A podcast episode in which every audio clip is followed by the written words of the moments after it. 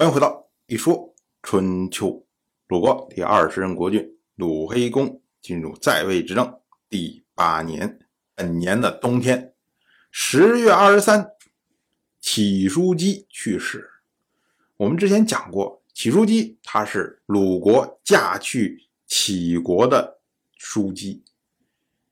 在四年以前呢，当时启国国君特别跑到鲁国来朝见，就是要把他休掉。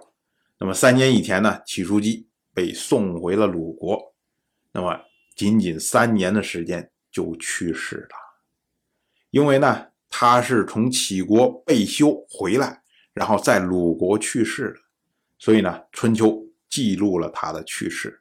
同样是本年的冬天，晋国的国君晋如派出晋国大夫士燮到鲁国来聘问，当时呢，说到要讨伐谭国。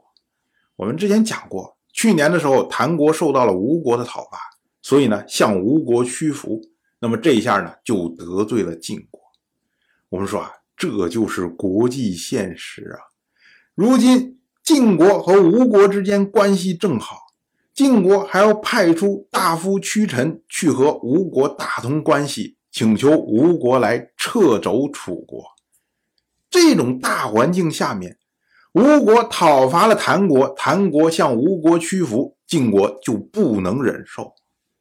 所以你说国家与国家之间的这种利益纠纷呢，纠缠在一起，真是说不清道不明啊。那么中间这些小国就无地自处啊，所以总是要摇来摇去，摇来摇去，总是被打。那么这一次失谢来了，意思就是要求鲁国出兵啊。然后一起去讨伐谭国，鲁国这边呢就稍微有点情绪，因为年初的时候呢，哎，晋国派来韩川，要求鲁国将汶阳之田归还给齐国，这点鲁国觉得非常的不爽。如今晋国提出来说让鲁国出兵，鲁国敢不出兵吗？当然不敢。但是鲁国呢又想表现点小情绪，于是呢鲁黑公就打算。贿赂士燮，请求呢士燮允许说让鲁国晚点出兵。你说鲁国这个这么一点心性，老大让你出兵，你有情绪，你又不敢不出兵，然后呢你又不敢直接说我就要晚点出兵，你只能说啊我通过贿赂使者，然后让使者回去说，哎呀这个鲁国的确有点困难呐，出不了兵啊，他要晚点出兵。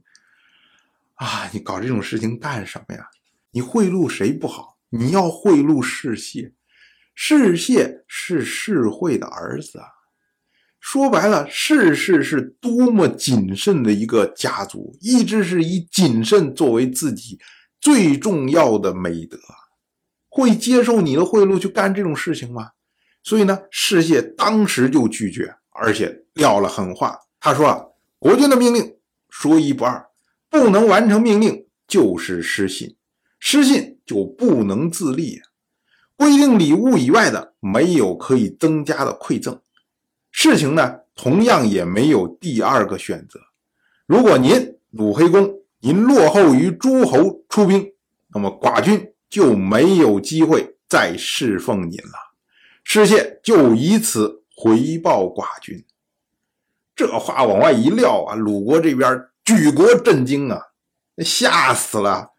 于是呢，鲁国大夫季孙行父当时啊，就派出叔孙侨如会合士燮，会合齐人、诸人，联合讨伐谭国。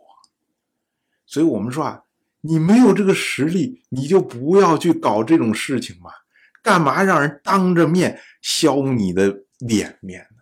二是本年的冬天，魏国为鲁国送来陪嫁的应妾，因为鲁国的伯姬。马上呢就要出嫁去宋国了，那么魏国作为同姓国家送来应妾，这是符合礼数的。但凡是诸侯嫁女，同姓的国家要送陪嫁女，那么异姓的国家呢就不送。为什么呢？怕送错嘛。因为周人同姓不婚呐，所以鲁国要嫁女儿去宋国。那么魏国跟鲁国同姓，所以呢，一定和宋国不同姓。那么这时候呢，送陪嫁女是不会送错的。可是呢，如果是宋国要嫁女儿到鲁国来，那么魏国作为宋国的异姓国，送陪嫁女，那魏国和鲁国是同姓的，那这一送不就送错了吗？所以呢，由此就慢慢形成了规矩，就是同姓国送陪嫁的，异姓国就不送。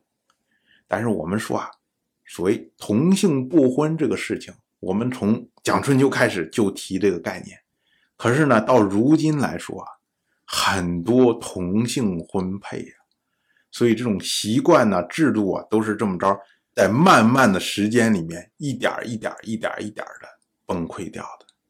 当然，我就这么一说，您就那么一听，感谢您的耐心陪伴。如果您对《一说春秋》这个节目感兴趣的话，请在微信中搜索公众号“一说春秋”，关注我。您不仅能得到《一说春秋》文字版的推送，还可以直接和我互动交流。我在那里等待您的真知灼见。